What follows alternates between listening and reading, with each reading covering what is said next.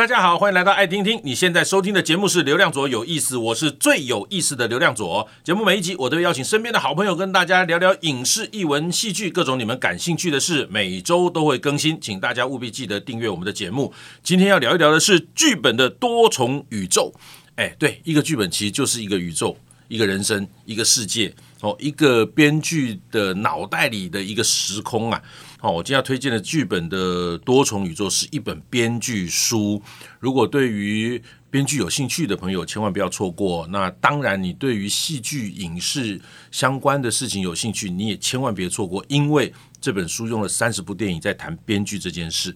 我们邀请到的来宾是二零二零年台北电影节最佳编剧冯博弟，欢迎 Birdy。大家好，斗哥好，我是冯博弟 Birdy。OK，恭喜出书，谢谢谢谢。三十九部电影，我刚刚讲三十部，它是三十九部电影。三十九部，对对对，三十九部电影来谈编剧，当时候怎么会有这个构想？为什么你不是从什么人物角色和什么故事开始谈？为什么要从电影开始谈？啊，对，这个其实是因为去年我看到一个美国。呃，编剧协会嗯选出一百零一部二十一世纪最棒的电影，哦、前一百零一名。然后我觉得那片单很棒啊，嗯嗯。然后它已经是从比较新的电影了，就是二十一世纪。你说你说的是二零二二年选出来的。呃，二零二二年选出来，选出来的一百零一部，对，哦，最好的电影剧本。嗯，嗯，嗯，然后我那时候就想要发起一个企划，在网络上连载，嗯，就是我要把这一百零一部剧本给分析完。哇！然后那时候分析了几篇后，就觉得可以出书，然后刚好就有几家出版社来联系我，嗯，那我就觉得好。对，那这虽然是从一百零一部，我那时候给这个企划一个企图心，嗯，就是一百零一部剧本都是从不同的角度切入，是，也就是说一部剧本只探讨一个编剧议题，我并不是说像是影评，是。啊，不是说一个影评我从方方面面去谈，我一个剧本切入一个编剧议题，然后刚好可能一百零一部剧本就讲了一百零一个编剧的 issue。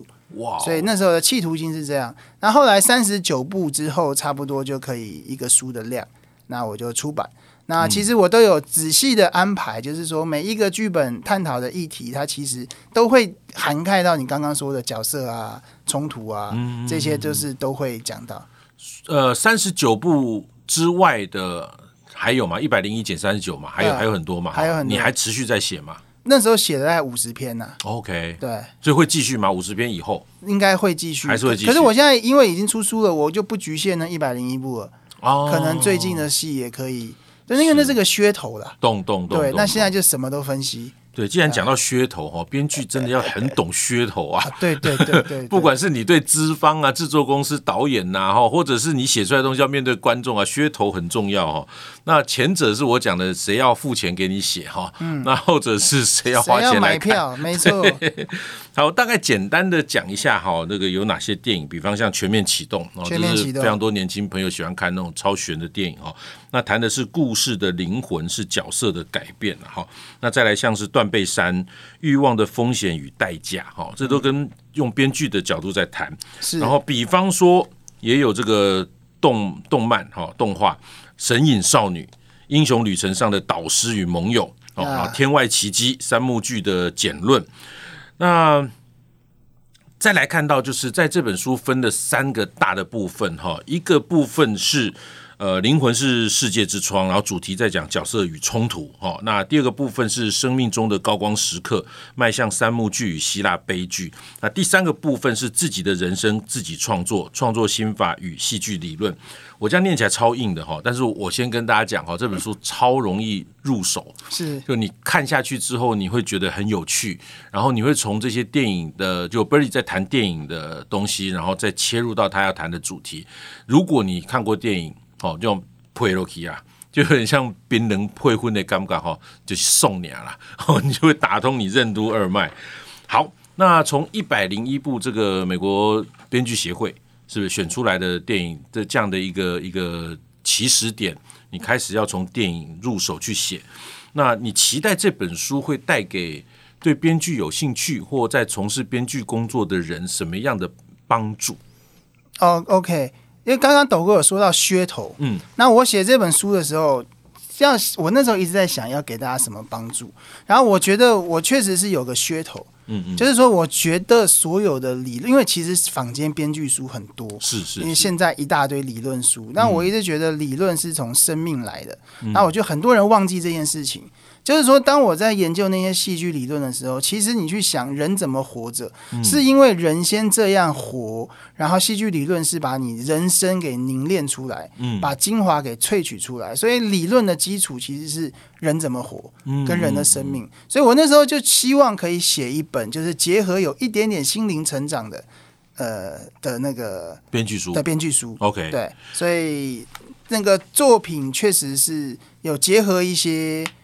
生命的洞见，然后我觉得是理论，嗯、除了讲理论之外，还要结合到作品嘛，加理论，嗯、加理论怎么样衔接到这个世界的样子？是是是，对。呃，像在导论里面有几段话，我自己看的都很有感哈。比方这个 Birdy 提到哈，古老的祖先们将故事刻画在墙上，在萤火边讲着每日奇闻呐。时至今日，嘿，有趣了哈，就是讲故事这个基因呐，一直在人类的世界中流传着哈。那故事有了广广泛的运用，它可以用于心理治疗，可以用在行销，也可以在社群网站的时代用于自我建构啊，或者是茶余饭后的消遣，也可以作为人生的纪念。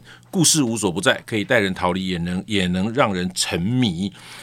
那我我觉得从故事开始的这个起手点，我觉得也是每个编剧必须要具备的能力啊。是是，就你怎么样去发想一个故事呀？那在这部书里面，你有没有特别想提哪一篇针对于故事的发想，你特别有去呃经营，或者想要分享一些你的观念或想法？我觉得《王牌冤家》很厉害。王牌冤家，王牌冤家很厉害。嗯、然后里面讲到《La La Land》，我觉得也是最近很红的一部电影。是是音乐剧电影，音乐剧电影。嗯、因为《La La Land》我是提到了一个编剧的 issue 啦，嗯，就是怎么样写爱与爱过这件事情。OK，对。那我觉得爱与爱过是、嗯、你要写爱与爱过是有窍门的。嗯，就什么才是你可以呈现一个角色对另外一个人的爱，或你对梦想的爱，你对国家的爱，或你对任何东西的爱。嗯，我觉得那个是可以呈现。那刚刚斗哥问说怎么样？发想一部戏，因为大大家都很爱写爱情片，对，就算梦想电影，对，梦想电影你也是爱梦想，嗯，复仇电影你也是爱你心中的恨，就诸如此类的。所以我觉得，像我从拉拉链中，然后它延伸出的这个怎样写爱与爱过，我觉得是在蛮多你在开发剧本的时候都可以。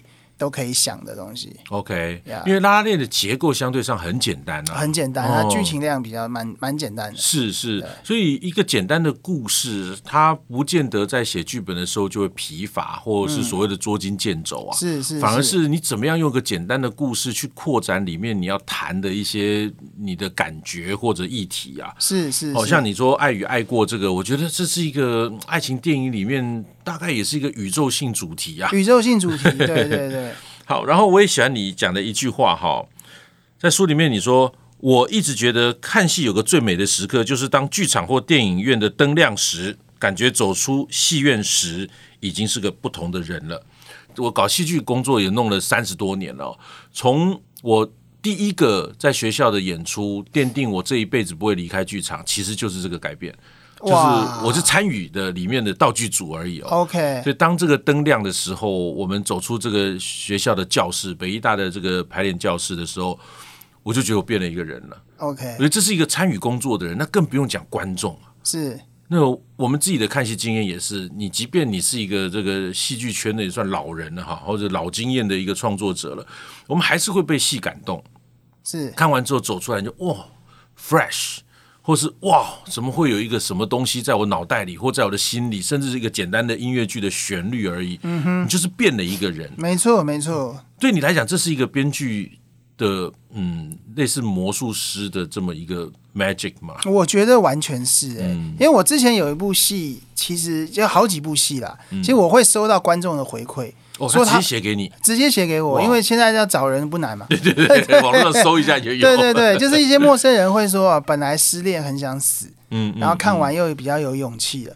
然后我之前写一个嗑药跟药物成瘾的戏叫《神农氏》，然后也是有人说他也是吃很多药，我里面提到的药他都吃过。他说：“希感谢我把他的绝望写出来。”哇！所以我那时候也不是那时候，就是这一路，我深深觉得，在灯亮的时候改变一个人或让他留下一些东西是可能的。是，对，是我自己在二十多年前编导的一个，我们当年叫歌舞剧，嗯、呃，叫《爱情瓦莎比》啊，不是这几年演的，啊、那重演的就不是当年那一个。是二十多年前那部戏也是一样，呃，那时候网络还不是很发达，然后有人辗转就传了讯息给我，OK，说他看完了那个演出之后，他一个人跑到海边去待了一个晚上，哇 Wow，然后让他原本想自杀的念头就。因为看完戏之后，他整个消化掉，OK，所以这些都是对于创作者很大的感动，很感动，很感动。然后一个编剧，除了我们把文字堆叠出一个非常有趣的故事、非常有趣的角色跟一个作品之外，我觉得更棒的感觉是你好像可以改变人、改变社会、改变世界。嗯，我觉得做戏剧的，不管你是演员、导演、编剧，或者就是一个。crew 技术人员，我觉得每一个人如果都有这样的感动的话，就是那个这个工作是非常非常美好的，没错，是有使命感的工作。是，对我来说。好，那呃，讲到这本书哦，你觉得什么样的人会适合读？我先不讲我的感觉了，OK，就是你自己在写的时候，你是设定你的 TA 是哪些人？我设定 TA 哦，一开始就是想说是想写剧本的人，嗯，然后后来跟出版社讨论，我们觉得要加一些心灵成长，然后想要写的软一点，啊、然后我觉得是任何的爱好者、嗯、或者对说故事有兴趣的，嗯、其实就可以看。就你不需要说是一个什么编剧养成书，虽然我觉得里面的理论也是很扎实的，但是我觉得我的写作上面是是平易近人的，因为我不想写的太艰涩，所以我觉得 TA 上应该是你不管你是戏剧从业人员，对这行有兴趣，或你只是爱看电影、爱看戏，然后觉得说故事是一件很迷人的事，我觉得大家都可以看。OK，然后当然就是呃，这里面的电影，如果你有看过的话，你再看 Birdy 写的东西，会更有感觉，更有感，更有感。对，那因为你采取的结构哈，像我刚刚讲到三大部分嘛，等于三大块哈。那为什么用这样的方式去架构这本编剧书啊？因为一般影评书你可能随便挑一篇读都可以，是。那我是希望我的这本书是被用有一个顺序来读，因为我有在外面教编剧班嘛。嗯，那我教编剧班也是会由浅到难，然后会一步一步从片段片段到整个整体。嗯哼，那我这本书其实它有一个架构，就是我觉得一个戏，我们先讲它主题，它要说什么。嗯，然后主题完了，最重要就是角色。是角色，你是怎样子的人？你想要干嘛？你想要去哪里？你有什么弱点？嗯，到后来就是戏剧最重要就是冲突，就没有冲突没有故事。所以我的第一 part，我用大概十一部电影还是十二部电影，就是。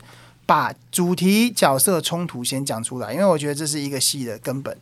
对对，呃，冲突这基本上就是一个我们在念戏剧原理或在念剧本创作课的时候，哦，就上课的时候就会讲嘛，就是这个冲突或者悬疑，这个都是。戏剧的最基本该有的，如果没有这个东西，大概就不成戏了啦。对对对，嗯，那当然主题跟角色这个是要帮助这个冲突或悬疑产生的一些也很必要的结构了。是是是，嗯、然后到了这个书的第二 part，就是我想要讲什么是三幕剧，什么是希腊悲剧。OK，我我们在在这之前哦，在你往下讲之前哦，我。肯定觉觉得有一些这个听众朋友，他可能不是懂什么叫三幕剧啊，哦、明白？或者什么叫希腊悲剧？我们来先解释一下三幕剧跟希腊悲剧。三幕剧，它是一种说故事的结构啦。嗯、那什么是结构？你可以想象一个说故事的方式，你把什么事情放在什么地方讲，然后把哪些事件安排出一个顺序，嗯、变成你说故事的一个线条。那三幕剧是一种。把故事分成三块，那个幕就是那个场景嘛，场景的意思，你可以想成场景。所以把一个戏分成三个大的段落，所以这就是一个三幕剧最简单的意思。你把一个戏分成三个段落，每个段落有自己的担当，跟他要注意的事情。那三个段落拼在一起的时候，就是一个。可能会蛮吸引人的一种说故事方式。OK，以传统上来讲，我们更常听到就是起承转合。起承转合，对。那所以用三幕剧的概念，这个结构应该跟起承转合结构应该是一样。其实是一样的，其实是一样的。那假设我们起承转合是四部，对。那你用三幕，它缺了什么？还是哪两个合在某一个地方？呃，应该就是呃，不是应该啦，就是起承转的承跟转，其实是第二幕。的两 part 哦，OK，所以一般来说三幕剧我们第第二幕可以在中间再砍一半，是。那大概就是起承转合，就你把承跟转放在二幕，放在二幕，然后合变成第三幕，是是是，OK，那这个完全符合那个不管是好莱坞的编剧或其他任何编剧书或所谓的、嗯、呃写编剧理论的人的。理论概念了哈，是是，是好，那希腊悲剧哈，我们因为这个我们当然念戏剧系的就懂嘛哈，希腊悲剧一定有的是这个悲剧性格、悲剧英雄。好，那我们来聊一聊希腊悲剧，为什么你要用希腊悲剧来做这个第二 part？你谈的生命中的高光时刻。这个仔细讲下去有点复杂哈，我简单的说，三幕剧它有自己的意识形态，嗯哼，它有自己的对世界的看法。那希腊悲剧的意识形态跟他对世界的看法，跟三幕剧是不太一样的，甚至是有一点相反的。嗯，好，那三幕剧是现在说故事的主流方式，包括我现在接案子，大家都是要做三幕剧，因为它是最商业的，它是最能够勾起人类情感跟希望的。它三幕剧是带来希望的，嗯、那希腊悲剧它是一个绝望的，对，它是告诉你人你再怎么做是无法改变，嗯、很多东西天注定，是啊，注定是要凄惨。好，那我觉得这两个是相对的两种结构。对，你刚刚讲到，就是七大悲剧讲的是你不管怎么做，它就注定是个凄惨的。那重点就是所谓的西那个所谓的悲剧性格或悲剧英雄，他就是要逆天而行嘛，就明知不可行，我而啊我还要去做，还要去做，而且绝对不悔改，绝对不会改变。所以我们常常在上以前在上完那个西洋剧场史之后，我们就会常会嘲笑东西说。我靠，你就是悲剧英雄啦！这可能就追一个什么不不可能追到的女生，或者 对对之类的，或者永不放弃，逆天而行就对了哈。那这个我觉得在在呃编剧或戏剧概念或创作上面，甚至演员的工作里面，我觉得都需要理解的哈。没错。所以在第二 part 里面，你谈的生命中的高光时刻，你用了三幕剧跟希腊悲剧是来做这个。那里面有一些。呃，电影我觉得很有趣，比方《黑暗骑士》哦，OK，哦，黎明前的最后一站，这是你的标题了哈。对，就是然后包括了这个这个呃，社群网站、海边的曼彻斯特等等的，嗯，嗯跟三幕剧，那你说这是现在流行或市场上的某一个？呃，比较好的结构，或大家比较认的结构。嗯，那希腊悲剧那怎么套到这些里面哈？就有待大家可以买这本书来看一下。Yeah. 那希腊悲剧是基本上就是西方戏剧的缘起，缘起对，对，那也是所有的戏剧理论最一定会提到最重要的部分。那也是我刚刚讲的冲突或悬疑，嗯，它一定会从这个理论基础上面产生的哈。好，那第三 part 呢，就是你谈到。自己的人生自己创作，然后你的这个副标写的是创作心法与戏剧理论。啊，嗯，这个第三幕，因为可能，例如说戏剧基本的东西，然后一些高光时刻构成的结构都讲完了，我就把一些剩下的议题放在第三 part。嗯 okay。那例如说续集怎么写啊？续集的概念，然后刚刚有提过怎么写爱与爱过，嗯，然后提出我拿那个。爱的三部曲，呃，爱在日落巴黎时。OK，哇，那个是好经典的电影哦。对，我来用那部电影讲怎么样写台词，因为它就是一直对话，嗯、它是很特别的对话。就是两个一样的演员横跨了十八年拍三部电影，然后你就看这两个演员长相已经变得非常非常多，然后但是他们在讲的故事串联起来的，是，就是我我像我对这部电影最强烈的印象是这个，很强，然后再来你讲到对话。我的妈！你这你刚刚讲对话两个字出来说，哇，对他那个对话太，我讲精彩哦，可能有一点大家不不知道我在讲什么，就是那个已经生活化到。你不太觉得是编剧写出来的？嗯，没错，没错。我觉得超强。听说医生霍克他们也是现场讲了非常多即兴的东西被编进去。哦，对。Okay. 但我觉得他的经典就是一般的戏对话不重要，是行动比较重要。嗯。可是他这整出戏的行动就是他们讲话，是他们讲话就是主要的行动。嗯。哇，几乎用讲话构成。所以我这本书就是把这个东西拿来，我还分了两章来讲，因为我觉得一章讲不完。对，对，来讲说讲话的几种聊天的方式啊，跟他们聊天的一些策略啊，那我就是会把这些我很有兴趣的议题放在我书的第三趴。嗯，OK，那也跟大家分享哈，刚刚 Birdy 提到了他用《爱在日落巴黎时》哈，他用了两篇来谈对白的艺术。是，那一个是用一个谈的是三种聊天的形态，等于从这个电影里面抽出来三种聊天的形态。然后另外一个是他谈的是揭露、隐藏以及沉默啊，对对，对白，对不对？我们我这个其实。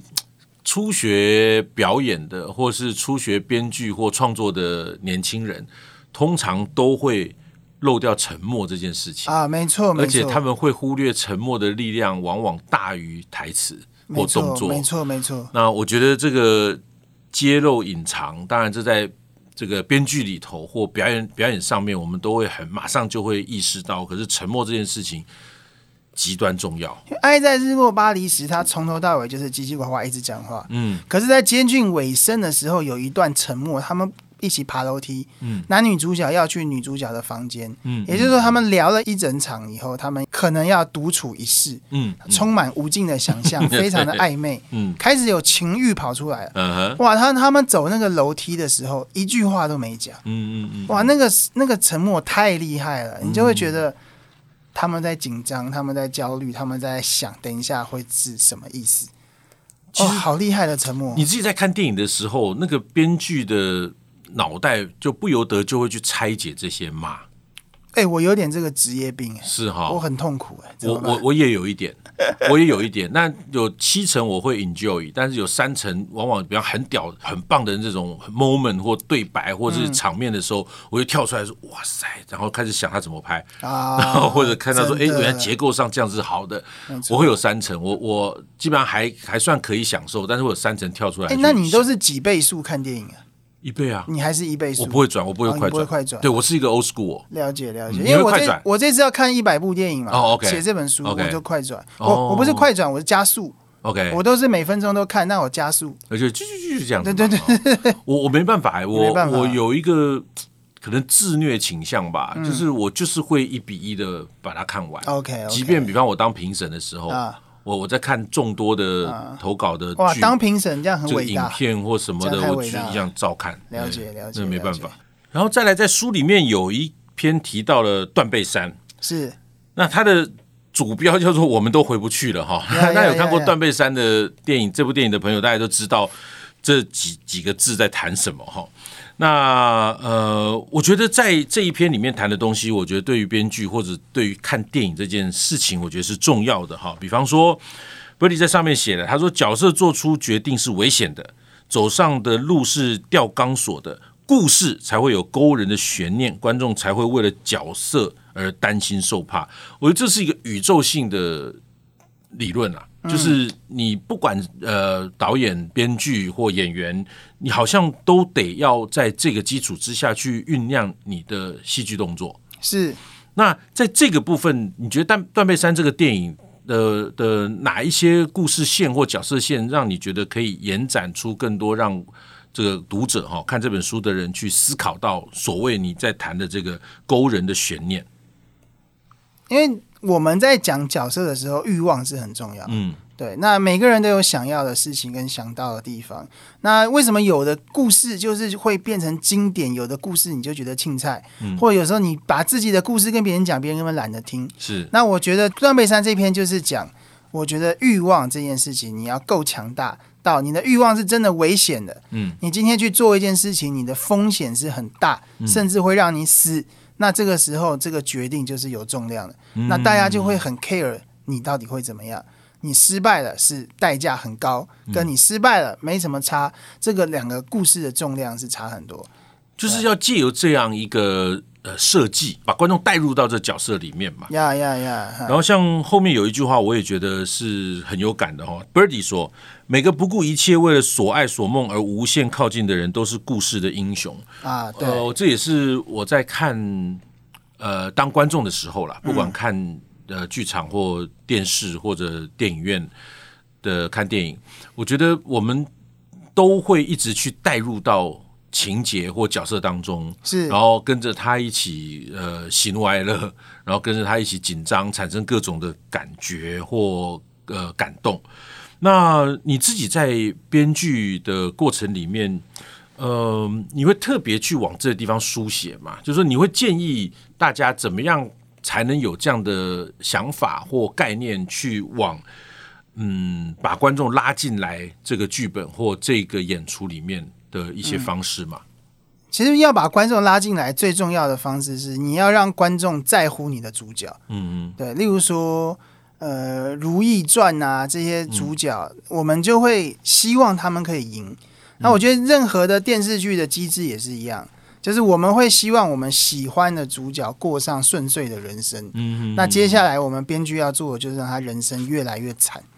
那观众其实就会被拉进去了，嗯，对，所以我觉得最重要的是我们要喜欢或在乎我们的主角啦。那编剧理论有一个词叫做认同效果，是，就是我们得让观众先认同我们的主角。那这个是有一些撇步，有一些方法可以让我们很快的认同他们。那你认同他们的时候，你一开始可能同情他，觉得哇，你好可怜。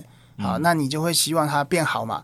那接下来你就同理他，就是说啊，我了解，我对你有同理心。你做的事情都是我会做的，嗯，你受到的欺负也是我会生气的，嗯，你的梦想也是我希望的，嗯，那这个时候你就会同理这个角色，你就会跟着他走。那如果是一个像是一个英雄的故事，最后同情同理到最后你会崇拜他，嗯，就会发现哇，我不止一开始同情你，我后来对你有同理心，现在你做到的事情是我做不到的，嗯，那他就是一个英雄了，是对。所以刚刚斗哥问怎样让观众跟着角色走，就是你要建。构出观众对他的认同，嗯，对，就认同是很重要的事情。其实在，嗯上编剧课，有些时候像 Birdy 刚讲那个，我们都听得懂。可是真的执行的时候，它其实是困难的啊，困难的。它需要经验啊，是需要前面有书写过一段时间，经过一些挫败，然后撞过很多次墙，他才可能大概抓出一些可执行的方法。然后这些都需要经过实验，然后当然你也必须对于市场、观众还有嗯很多各方各面都要有初步的理解。所以编剧这条路啊、呃，我觉得相对上来讲真的复杂挺多的。Uh-huh, 对，因为它不像演员，我只要 focus 在文本里面、排练场或者是拍摄现场。那编剧不是，编剧他要顾市场，要顾这个观众的感觉，甚至他要顾一点点艺术性。对，哦，所以他各方各面都要照照顾到。嗯，然后在整个这个书的总结里面呢、啊，我也在节目的最后哈、哦，大概大概也结论一下这本书三个 part 在谈的东西哈、哦。在第一 part，他其实谈到的就 Birdy 写的了哈、哦，他说，呃，谈到了改变是故事的灵魂啊、哦。那这个东西讲的你们都哦，对，讲的很有道理哈、哦。那当然这细想，他就是你会说那那怎么做？没关系哈、哦，看书哈、哦，书里面看到很多你会有感觉的东西哦。然后 Part Two 里面讲到了勾勒出故事中的各种高光时刻，并从这些闪亮的瞬间中理出故事的结构。哦，那听起来也是很有道理哈。那怎么做？对，看书，然后真的自己要写。然后 Part Three 哈提到了更深入地直视一些剧本的议题呀。那这等于是 Birdy 用这三大块，然后三十九部电影。呃，三个大方向来跟大家谈编剧这件事，那我觉得非常非常的呃好入口，很好看，呃，然后很建议大家，如果你对戏剧有兴趣啊，其实就可以买一本，然后来看一下，呃，从一个编剧的眼中，他怎么去从电影架构出他的编剧的理论。在这本书里面，我觉得也看到了 Birdy 除了编剧的理论，以及要跟大家分享编剧这件事情之外，哈，你也可以看到很多他对于创作这件事情的情感。那这本书是如何出版社出的？好，然后书名叫《剧本的多重宇宙》，呃，作者是冯博弟 Birdy。我想爱看电影的人一定会很喜欢这本书，然后想要从事编剧工作的你会更需要这本书。OK，今天非常谢谢 Birdy 来到我们节目，谢谢谢谢斗哥。OK，欢迎大家分享节目，更欢迎订阅《流浪者有意思》，有新的节目上线就会收到通知。我们下次见，拜拜，拜拜。